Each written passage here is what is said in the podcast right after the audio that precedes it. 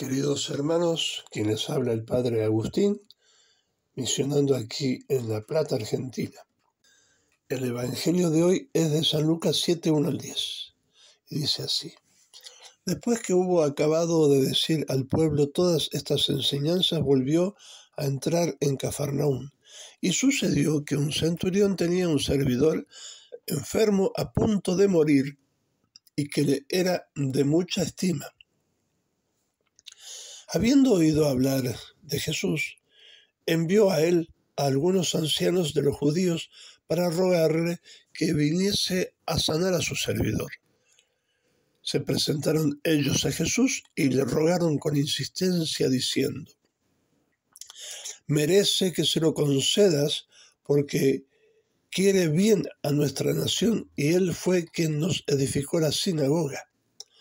Y Jesús se fue con ellos. No estaba ya lejos de la casa cuando el servidor, el centurión, envió unos amigos para decirle, Señor, no te molestes, porque yo no soy digno de que tú entres bajo mi techo. Por eso no me atreví a ir a ti en persona. Mas dilo con tu palabra y sea sano mi criado pues también yo, que soy un subordinado, tengo soldados a mis órdenes y digo a este anda y va, y al otro ven y viene, y a mi siervo haz esto y lo hace. Jesús, al oírlo, se admiró de él y volviéndose dijo a la gente que lo seguía, os digo que en Israel no hallé fe tan grande. Y los servidores de vuelta a la casa hallaron sano al servidor. Palabra del Señor.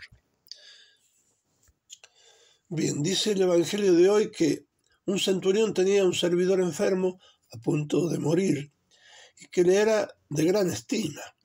Por eso, habiendo oído hablar de Jesús, envió a unos ancianos entre los judíos, seguramente del templo, porque este centurión les había construido una sinagoga gratuitamente.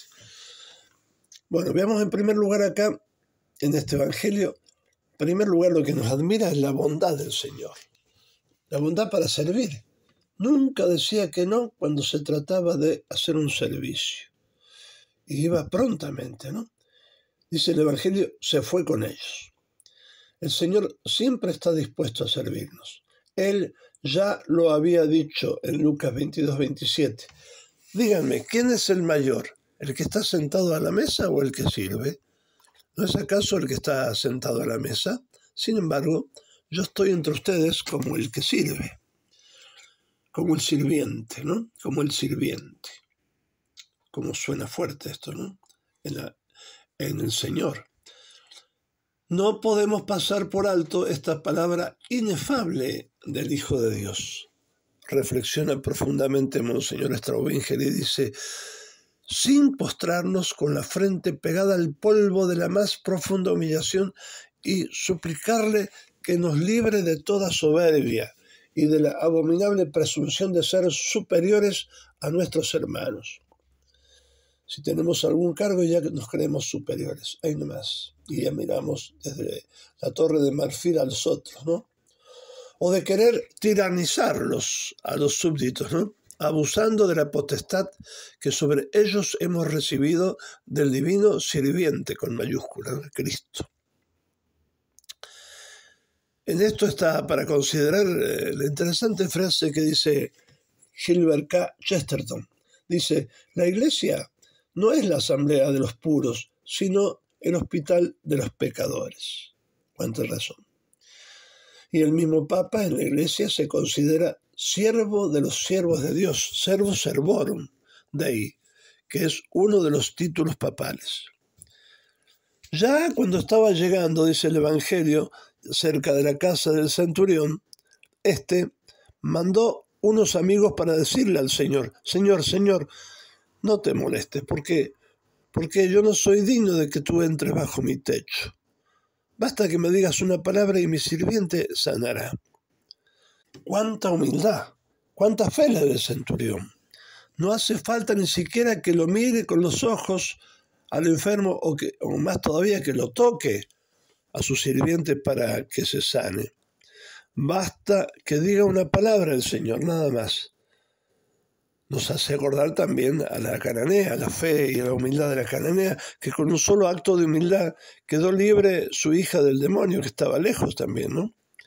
Por eso eh, la iglesia toma esta frase en la liturgia cuando el sacerdote dice, este es el Cordero de Dios que quita el pecado del mundo. Felices los invitados a la cena del Señor. Y repetimos con humildad nosotros y fe casi íntegramente la frase del centurión. Señor, yo no soy digno de que entres en mi casa, pero una palabra tuya bastará para sanarme. Pero tenemos la suerte de tocarlo al Señor, ¿no? Bajo las especies sacramentales del pan y del vino. Y en tercer lugar, acto seguido, hace el centurión una comparación interesante tomada de la jerarquía y la obediencia del ejército romano. Él mismo era un subordinado también. Pero para aplicarla aquí a las cosas sobrenaturales de la iglesia. En la iglesia la jerarquía sabemos que es un carisma, que tiene la fuerza del mismo Jesucristo, aunque Él no se haga presente físicamente, pero sí se hace presente justamente a través de la jerarquía y de los sacramentos que lo producen quién? Los sacerdotes. Sacramentalmente, se hace presente sacramentalmente a través de la jerarquía del Papa o de sus obispos. Esto se da, como dijimos, en los sacramentos. Si bien San Pedro es quien recibió las llaves para atar y desatar, las hace partícipes a su iglesia docente y jerárquica, ya que cuando ata y desata en la confesión cualquier sacerdote, es Cristo quien lo hace. También en el exorcismo, ordinariamente el demonio sale del poseso cuando un sacerdote, siempre, por supuesto con permiso del obispo, nunca jamás solo, expulsa a los demonios. Qué interesante eh, todo esto, ¿no? cuánta fuerza tiene la iglesia. Cuando los, eh, pastores este, eh, hacen, producen los sacramentos, la Santa Misa, ¿no? Y todos los sacramentos, el Papa y los obispos, sacerdotes, todos, nos dan esa riqueza enorme y milagrosa, no solamente para el cuerpo, sino para el alma. ¿Cuántos se han curado en el cuerpo solamente con recibir la unción. Y si no se han curado físicamente en el cuerpo, su alma se cura porque mueren en paz en la unción de los enfermos, por ejemplo. Y cuando comulgamos, la presencia de Dios que entra dentro de nosotros, bajo las especies también, del pan y del vino, cuando confesamos, cuando recibimos cualquier sacramento, es Cristo que entra en nuestra vida y se hace presente. Pero para eso nos pide la fe, pero también nos pide la humildad, a ejemplo de Jesucristo, ser sirviente de todos. Le pedamos a la Virgen, ella que fue tan humilde y servidora del Señor, que dijo, yo soy la esclava del Señor, por eso ella hizo un gran servicio, ¿no? Dijo que sí, hágase en mí según tu palabra, y por eso vino el Salvador a nosotros. Ave María Purísima sin pecado concebida.